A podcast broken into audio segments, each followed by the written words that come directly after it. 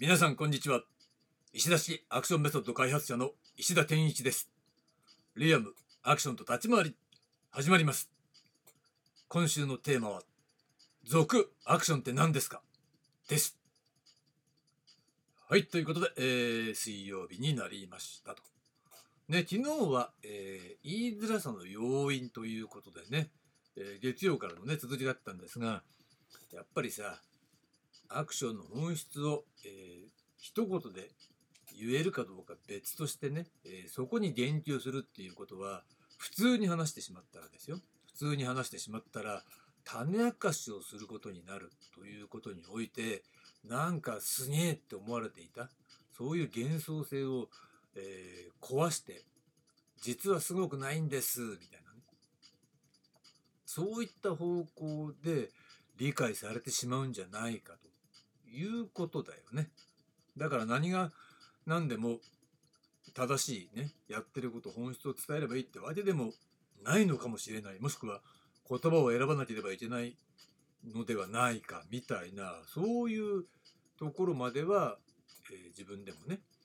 考えたわけなんだけれども、えー、そのまんま言えばいいわけじゃないっていうところ、二の足を踏んでしまうっていうところに、言いづらさを感じてしまうというところに、実は要因があったっていうね、そういう話をちょっとね、発展させて、えー、お伝えしたわけですね。で、今日のテーマは、えー、ブルース・リーの考えということで、ここでまたまたね、ブルース・リーさんに登場していただいて、ね、彼が何を言っていたかというところから、まあ、アクションって何なのかなっていうことをね、ちょっと考え直してみようということで、実はね、これ、先に言ってしまうと、来週、えー、の、来週っていうのは実はあれなんですよ。今年度ラストになるから、何やろうかなって考えてたんだけど、ちょっとブルース・リー大特集をね、しようかなと1週間かけて。そんな風に考えているんですね。まあ一応予定は未定なんで、気が変わるかもしれないけど。なんで、えー、これはそのイントロ編としてね、えー、捉えてもらえばいいでしょう。というのもさ、えー、この今日のテーマをね考えるにあたってまあ毎度おなじみピエール・バートン賞のねインタビューをまあ読んだりとか、まあ、もう一回翻訳してみたりとかねいろいろやってたんだよね。そこでやっぱりちょっと、まあ、ある一つの切り口でもう一回まとめ直しておいた方がいいだろうっていうことに気づいたんでそれ来週取り上げる予定なんだけどまあ、今回はね、えー、今週のテーマに、えー、合致したところを中心にちょっと考えてみたいなというふうに考えるわけですね。考えてみたいなというふうに考えるわけですねって、それ言い方おかしいよね。まあ、じゃあ行ってみようかっていうことでね、置いといて。まず、まあ、彼は、えー、ピエール・バートン賞の中で、スタイルは信じない。ね。日本だそのスタイルを何ていうね、訳すかっていうのはまた別なんだけど、流派って訳してたり、そのままスタイルでもいいんだけどね、日本の、日本式っていう流派は信じない。もしくは日本式っていうスタイルは信じないとかさ、中国式とか〇〇式っていうスタイルは信じないんですよ。ということをまず言ってるわけだ。で、なんでそんなことを言うのっていうと、うん、これさ、まあ、格闘に好きな人はさそこをさ勝手にいろいろ解釈してるけどまあ格闘技側から解釈したらそれ難しいわな。武術的な解釈しようとするとね意味が分かんないよねっていうこと。だと思うんだよな多分ね。だけどこの当時の発言っていうのもすでに、えー、香港映画の第1作目を撮影した後の話ですからね。もう香港映画で、えー、もう映画大ヒット状況における、えー、話なんで彼のアクション表現は完璧かどうか完全に、完成されていたかどうかは分からないけどまあある程度の完成を見ていたそういう時代ですよね。その時点ですでにスタイルを信じないと言っているわけなんだよね。それはもうすぐすでにその時点で、えー、他のね伝説の中では、まあ、自分自身も表現するっていうことにこだわって何度も話してるわけなんだけどすでにアクションについて語っているのね。うん、そう考えるべきなんです。文脈上。だってアクション映画の話にまつわるところをずっと質問されて話しているっていうことが中心だからね。スタイルっていうのを信じないっていうのは。そういうこと？でそれはさなんでそうなるのっていうとそれは私のたどり着いた考え方と一致するからさ。いや別にそれはブルース・リーさんの影響を受けたわけじゃないですよ。でもいつも言ってると思うんだけど空手を、え、身につけて映画の中で空手を、え、忠実に再現しようとすればするほど自分の表現じゃなくて流派の表現になっちゃうからね。それはどの流派でもさ空手がダメなんじゃなくてさそれはテコンドーだって同じですよってだからそういったところを考えるとその流派の再現っていうのは自分自身を表現することにならないだけじゃなくてむしろそれを抑制することになるよねっていうことにつながっていくわけだ。だもちろんそれはレベルの差っていうのはありますよ。だから100%ダメだっていうわけでも実はないわけなんだけれども基本的にはある流派の動きをまあ習う。としたらねそこの中の価値観っていうのはその上達していく。空手なら空手に上達していくっていうのが当然その流派の価値観の当たり前のこと中心になっているわけだから。そうすると、えー、その中で身につけて上手くなればなるほど今度自分の表現も出なくなるよっていう。正しい流派としての正しい形を、ね、表現するっていうことに、えー、軸足が移っちゃうからね。だからダメなんだよねっていうことを私は言ってるわけなんだけどなんだちょっと待ってくださいよ。ブルース・リーさん何十年前やもう50年ぐらい前にすでにそういうこと言ってましたよ。っていうこと、うん、なんでかって言ったらやっぱりそのアメリカにいる頃からさすでにさ自分の表現っていうものをさ映画の中でやってたわけだ。ねアメリカの時代だったらグリーンホーネットとかなんだろうけどね。それが中心なんだろうけど自分の表現を、えー、追求するっていうね自分自身を表現するだよね彼の言葉によるとね。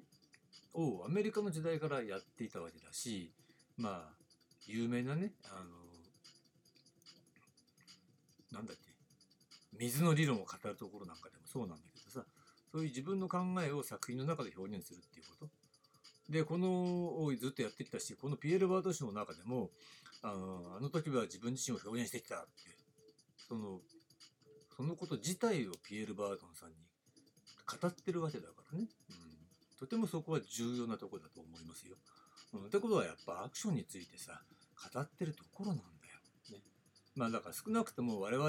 アクションに携わっているものは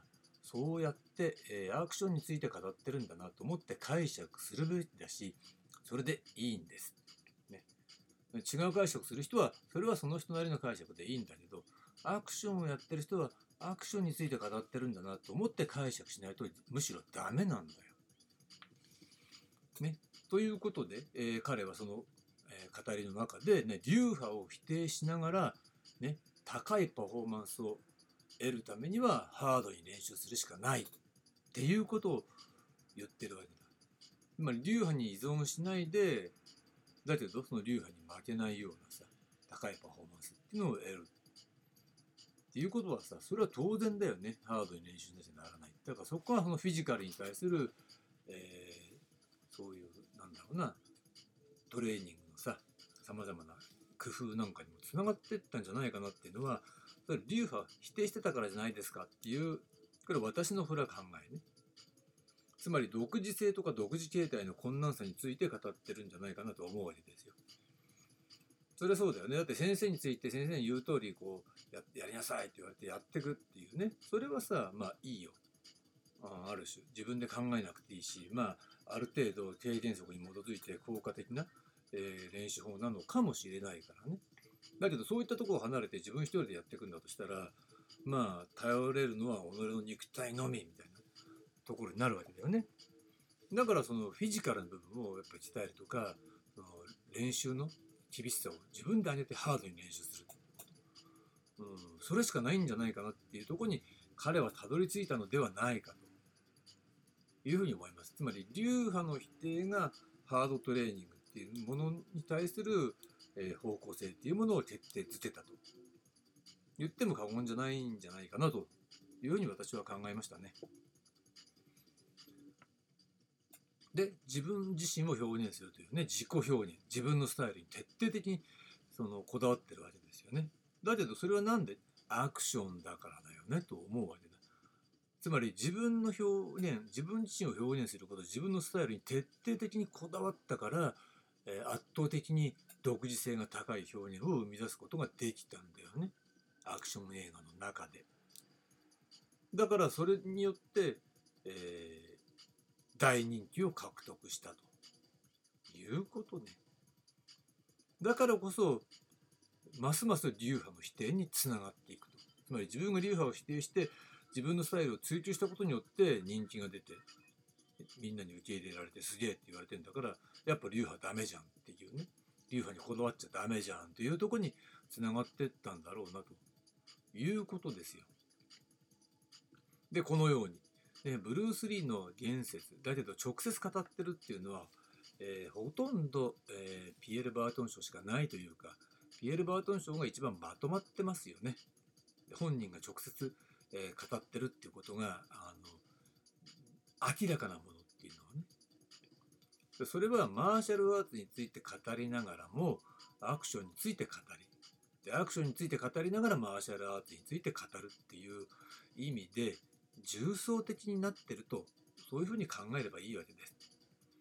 だから文脈をよく捉えて解釈する必要があるということね。だからこれを最初に言った方が良かったのかもしれないけど、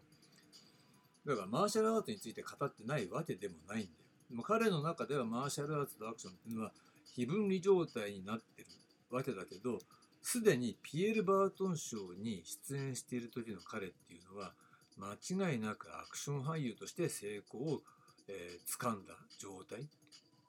なのね。で、映画について、えー、質問されてる。映画を中心に質問されてて、それに対して答えてるんだから、あれはほとんどアクションについて語ってるんだよって捉えて、えー、解釈する